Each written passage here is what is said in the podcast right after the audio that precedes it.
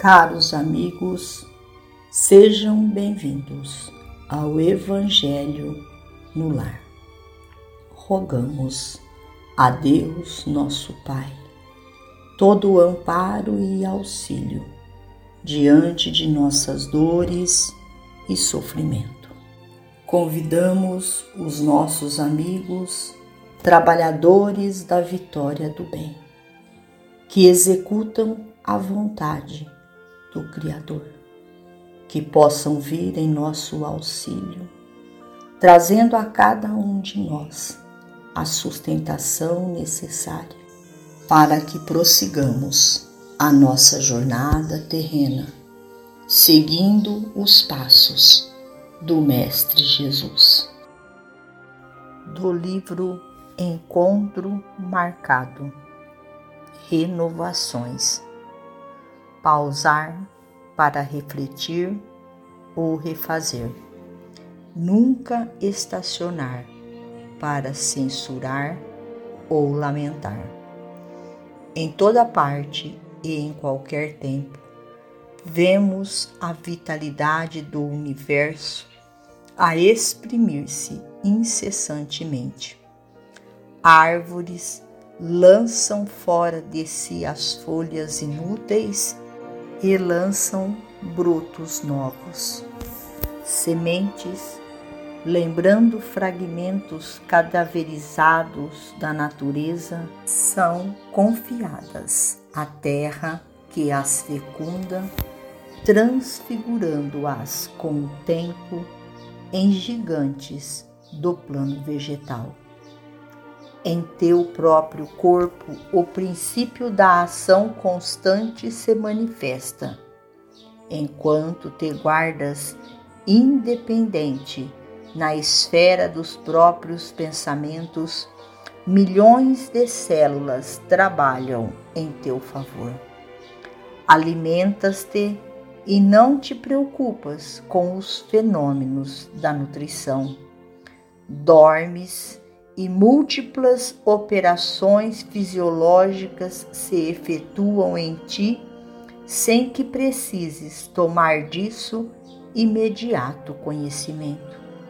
Queiramos ou não reconhecer a verdade, estamos mergulhados no oceano da energia divina, tanto quanto o peixe dentro d'água.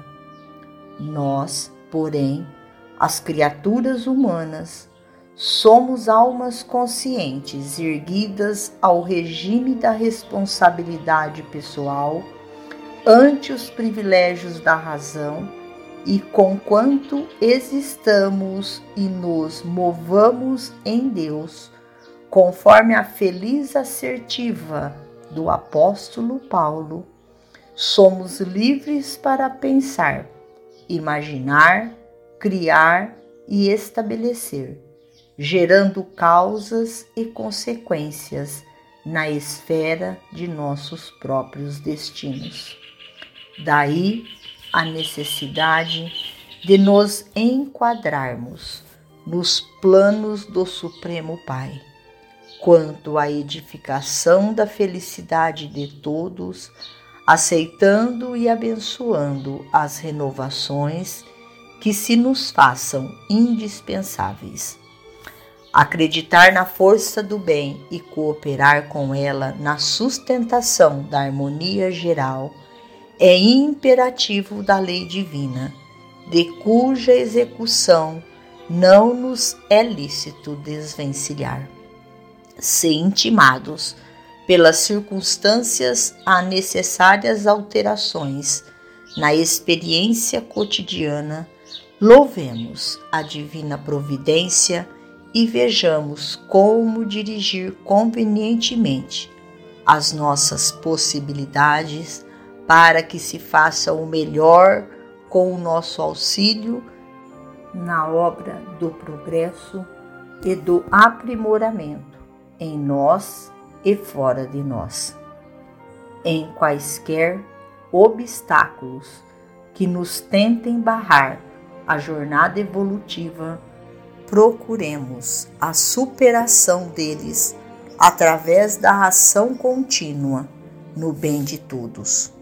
Comparemos a nossa tarefa a um navio lançado ao mar.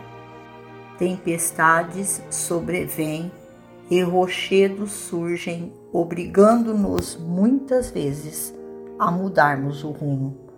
No entanto, se cada um de nós se mantém fiel ao posto de trabalho a que foi conduzido, com aplicação sincera ao próprio dever, nenhum perigo nos impelirá a desastre, porque, se o homem coopera, Deus opera.